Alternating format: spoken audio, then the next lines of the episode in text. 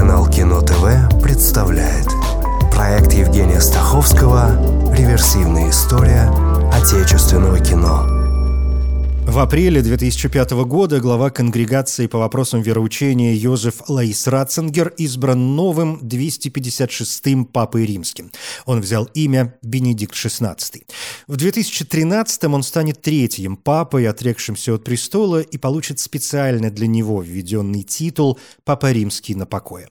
В июле астроном Майк Браун из Калифорнийского технологического института объявляет об открытии обнаруженной еще в 2003 году новой планеты, получившей имя Эрида в честь древнегреческой богини раздора и хаоса. Изначально Ирида претендовала на звание десятой планеты Солнечной системы, но в итоге стала карликовой планетой наравне с Плутоном, Церерой, Хаумеей и Макемаки.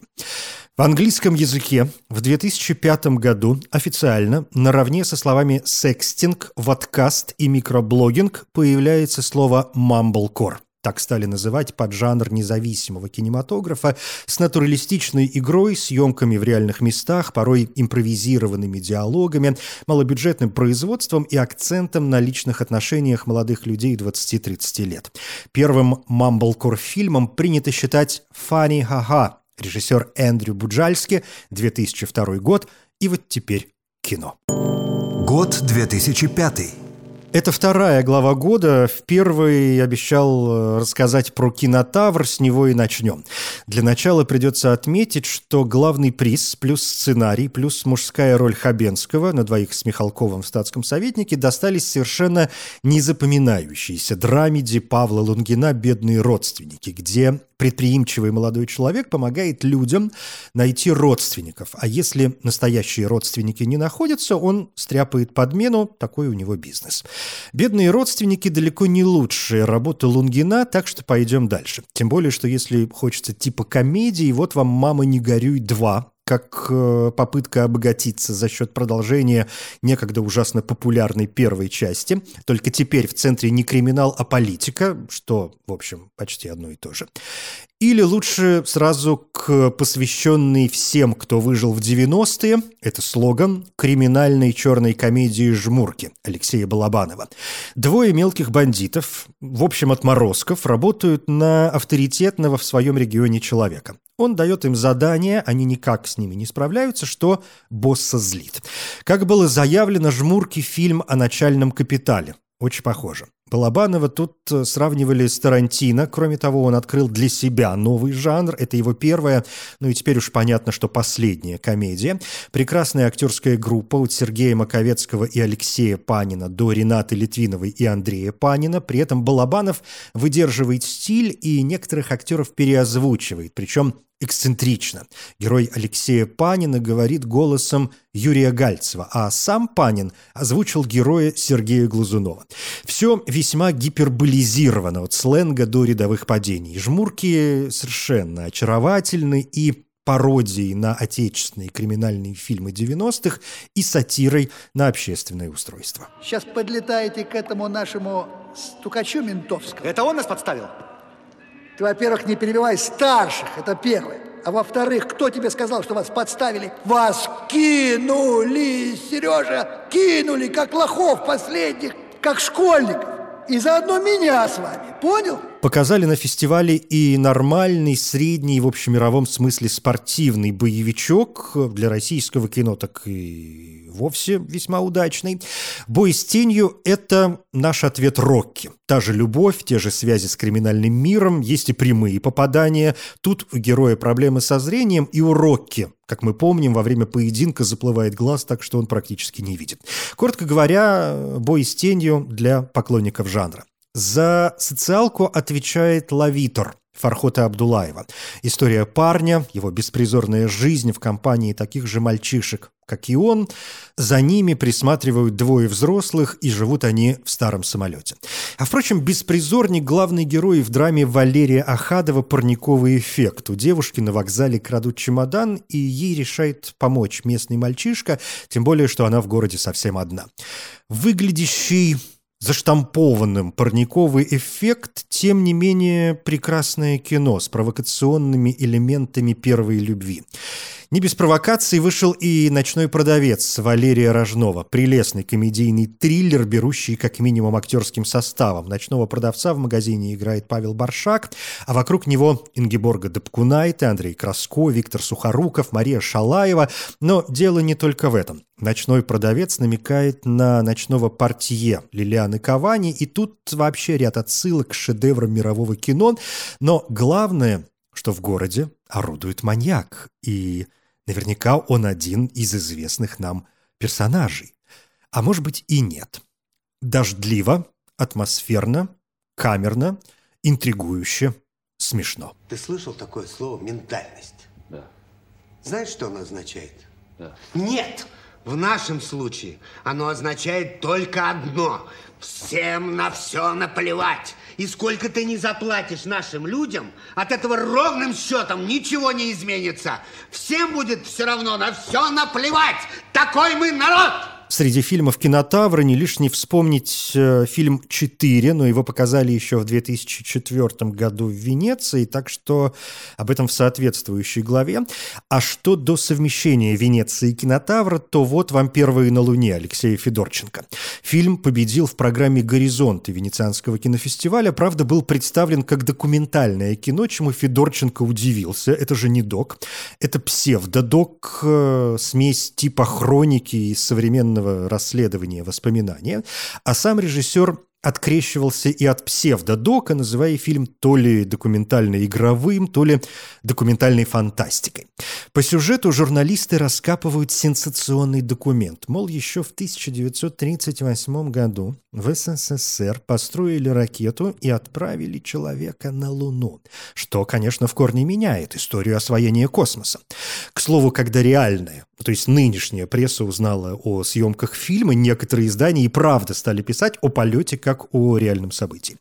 Федорченко использует в фильме хронику, но очень мало. Практически все снято специально. И чаще всего эта разница видна, что объясняли тем, что пленка в основном хранилась в секретных прекрасных условиях, поэтому и качество идеальное. В «Первых на Луне» есть отсылки и к другим фильмам. Упоминается, например, «Космический рейс» Василия Журавлева, немой советский научно-фантастический фильм о покорении космоса, созданный в 1935 году. Как бы то ни было, это блестящая и, правда, очень увлекательная работа, о которой можно говорить часами, разбирая эпоху, мифологию, съемку и так далее. Режиссер говорил, что несмотря на некоторый антисоветский посыл, фильм посвящен э, сильным, умным, талантливым советским людям, чья проблема была в том, что они оказались не в том месте. Оказались э, не нужны, и ладно, просто не нужны. Многие, как известно, просто сгинули. Плюс это же прекрасный материал для заявления о том, что, мол, вот видите, и американцы точно так же постановку устроили. Все уже было. Огромный опыт не пригодился никому. Человечество необучаемо. Оно мало интересуется собой. Ни технического, ни нравственного прогресса не существует. Любое усилие или бесполезно, или вредно. Еще одна милая работа «Требуется няня» Ларисы Садиловой, где семейная и социальная драма превращается в настоящий триллер. Как обычно, у Садиловой надо прорваться через первые 10 минут, привыкнуть, сказать себе «сейчас начнется» и «сейчас начнется». «Требуется няня» — это вариация на тему американского фильма «Рука, качающая колыбель» Кертиса Хэнсона, 1992 год. Как и в «Колыбели», в «Няне» женщина устраивается на работу в богатый дом смотреть за ребенком. Довольно быстро взаимоотношения няни с девочкой становятся совсем непрозрачными. А тут еще гастарбайтеры, пруд копают, родная тетка ругается, Виктория Исакова в роли матери.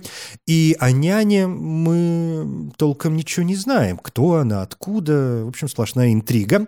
Простая съемка, которая только прибавляет драматизма, порой даже слишком. Но мы помним, что Садилова в ГИК оканчивала аж у Герасимова и Макаровой. И как снимать кино знает. Не зря ее то и дело берут на международные фестивали от Мангейма до Кан. Какая-то несуразная она. Ой, знаешь, не надо. По-моему, она замечательная и Чего? добрая. Все хорошо. И я своему первому чувству доверяю. Оно меня никогда не подводит. Там Мария Григорьевна, кого попало, к нам в дом не приведет. Ну, как их выбирать?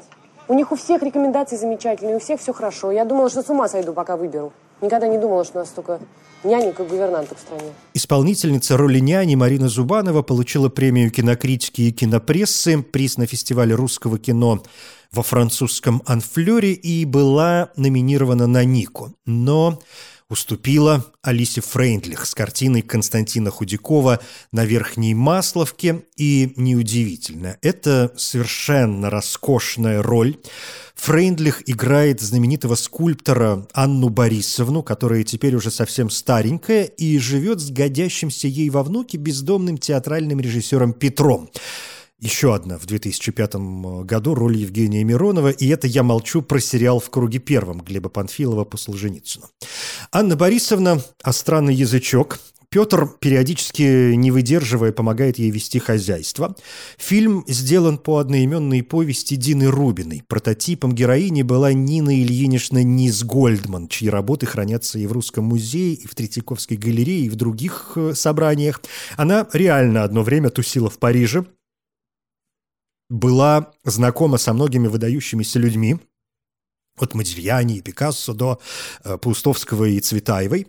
Низ Гольдман и правда жила в Москве на улице Верхняя Масловка, а фильм снимали в расположенном там знаменитом городке художников. Его начали строить в 1929 году, и ныне ему присвоен статус объекта культурного наследия. Париж уютнейший город. В те времена вообще за границу был. Я пара пустяков. Вышивался дворник Василий в полицейское управление, и через час он возвращался с заграничным паспортом. А стоило это, если память мне не изменяет, а, рублей 15. Что вы делаете? Что вы сейчас делаете? А что, что, что, Что что, вы подожди, делаете? что, что, что, что, Вы этим что? ножом палитру чистите. Дайте Ну и сюда. что? Дайте С сюда. Микробами надо дружить. А, ой, Петька, твоя чистоплюйство мне чертела. Среди фильмов 2005 года «Лесная царевна», обычная среднего качества сказка в духе советских и восточноевропейских сказочных фильмов. Если прорваться через первые минут семь, то можно развлечься в качестве ностальгии. Все вполне традиционно. Три брата, Иван подстрелил горлицу, принес домой, а та разговаривает, и вообще обернувшаяся красной девица. Ну и начинается, конечно, любовь, приключения, братья завидуют, баба Яга, Леша и так далее. Абсолютная противоположность царевне манго, сделанная в клубных тонах и правда местами напоминающая японский комикс. Это не длинное кино с интересной музыкой и низким рейтингом, но сделанное профессиональнее, чем многое другое. Сюжет кратко пересказать трудно.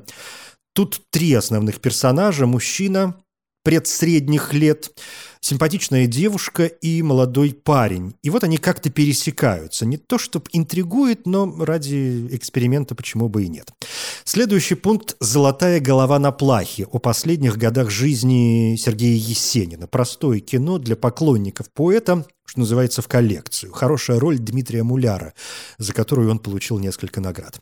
Ну или вот продается дача. Тоже очень простая, совершенно неизысканная, но удивительно добрая, интересная, а местами и правда смешная комедия о том, как мошенники продали дачу скромного поэта, причем не один раз, и в доме собираются не только сам поэт и, так сказать, новые хозяева, но и их гости. Ах да, все это под Новый год, что добавляет очарование. Софико Чаурелли, Роман Мадянов, Федор Бондарчук, Валерий Гаркалин только в плюс. Там кто-то стоит.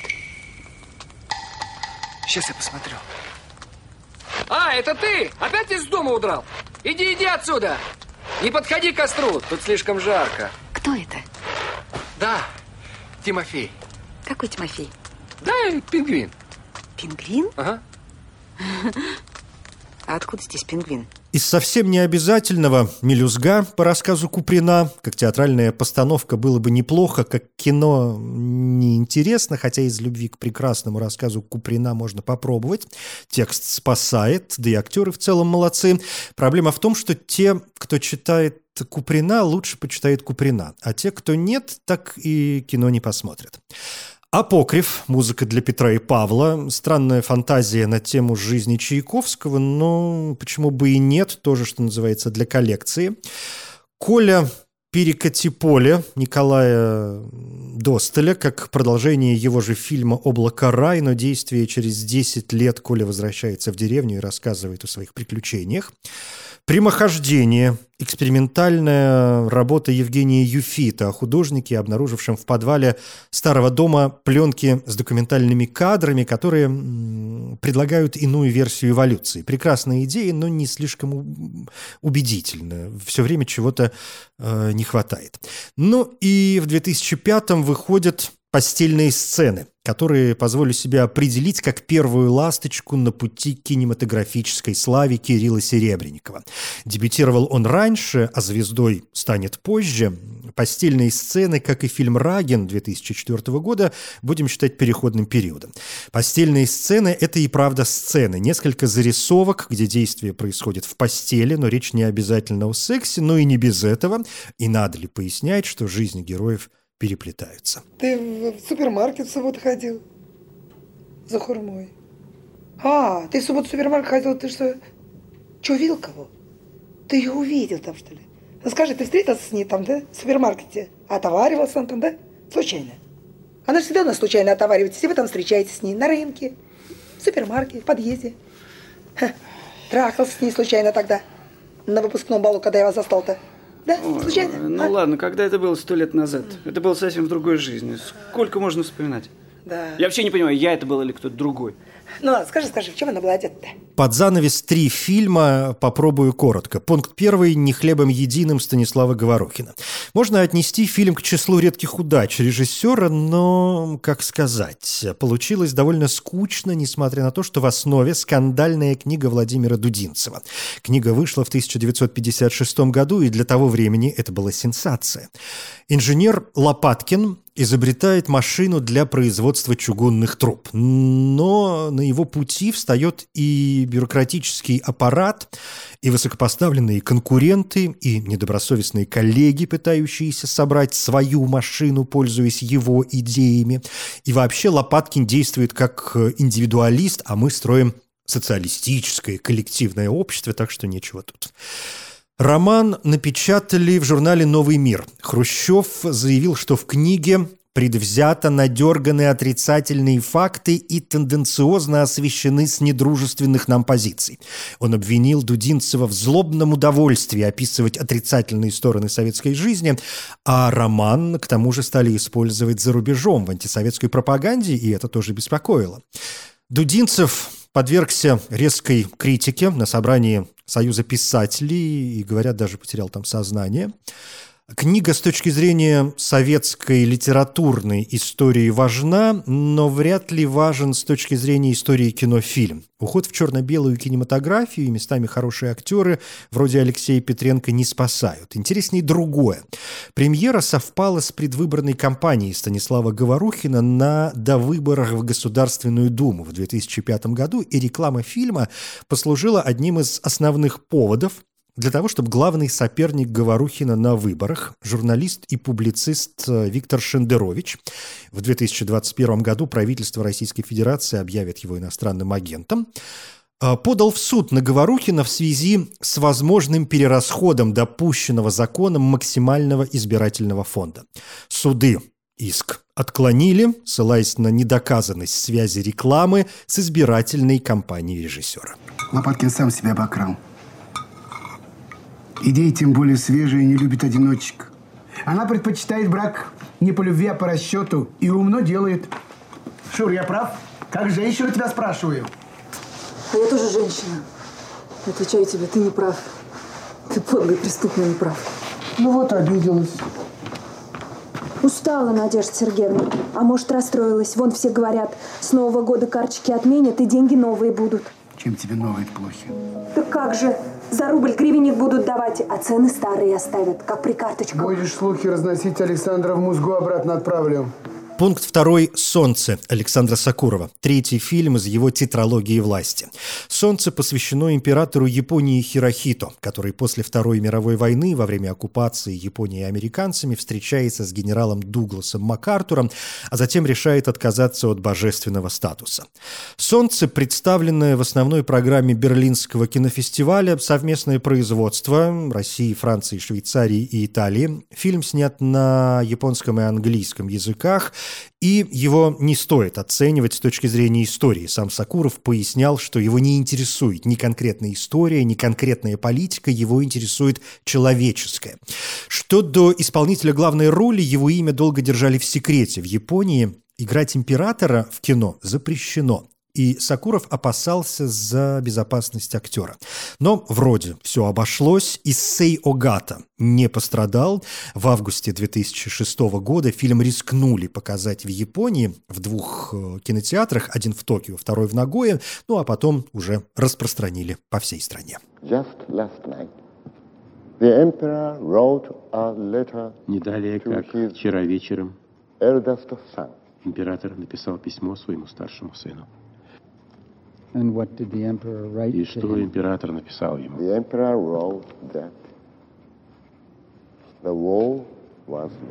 Император написал, что война проиграна из-за национальной спеси. Гнев – плохой советчик в вопросах войны и мира. А национальная спесь тем более. Ну и последний пункт. Закольцуем драматургию. Раз уж я начал 2005 год с фильма, который выдвинули от России на Оскар, то и закончу фильмом, выдвинутым на Оскар. Но «Девятую роту» выдвинули на следующий, 2006. А в пятом был уже упоминавшийся вскользь итальянец Андрея Кравчука. Это потом он переключится на не слишком внятные блокбастеры, а пока снимает трогательное социальное кино о мальчишке, которого решает усыновить супружеская пара из Италии, от чего он и получает свое прозвище. Но, как часто бывает в детдомовских сюжетах, мальчишка грезит не об апельсинах, а о родной матери, которую хочет во что бы то ни стало отыскать. Фильм наделал много шуму. Это же не просто история мальчика. Тут и клановый мир детдома, и, по сути, торговля детьми. Люди вроде как помогали в усыновлении, но делали же это, ну, в общем, для себя, не за даром, не, не, не только по доброте душевной. В фильме видели и идеологический посыл, мол, ничто не сравнится с родной землей, не нужен нам берег турецкий, хотя эта песня не отсюда, она появлялась в космосе как предчувствие. Режиссер заметил, что дело не в том, что мальчик хочет остаться в России, а в том, что он хочет спасти свою мать. И это миф о возвращении блудного сына.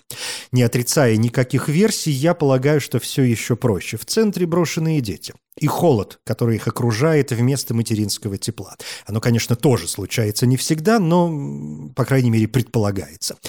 А детство должно быть сказочным. И вот он контраст реального серого мира с красочной фантазией, которую рисует себе мальчуган, блестящий, сыгранный, и это слово даже сюда не подходит. Показанный, выраженный, или, как говорили древние, прожитый Колей Спиридоновым, которому на момент работы над фильмом было сколько? Лет восемь, а по сюжету шесть. Если фамилия своя, могут найти. А если поменяли, то все. Меня уже не найдут. Меня на вокзале потеряли. Откуда ты знаешь? Откуда знаю? Не помню, сказал кто-то. А как узнать? Натаха сказала, что все в личных делах. А личные дела в канцелярии, в сейфе. А ключ от сейфа у директора. Засада, блин. Это был 2005 год и очередная попытка полюбить отечественное кино. Хочется верить, что она хоть немного удалась. Я Евгений Стаховский. Спасибо. Реверсивная история отечественного кино.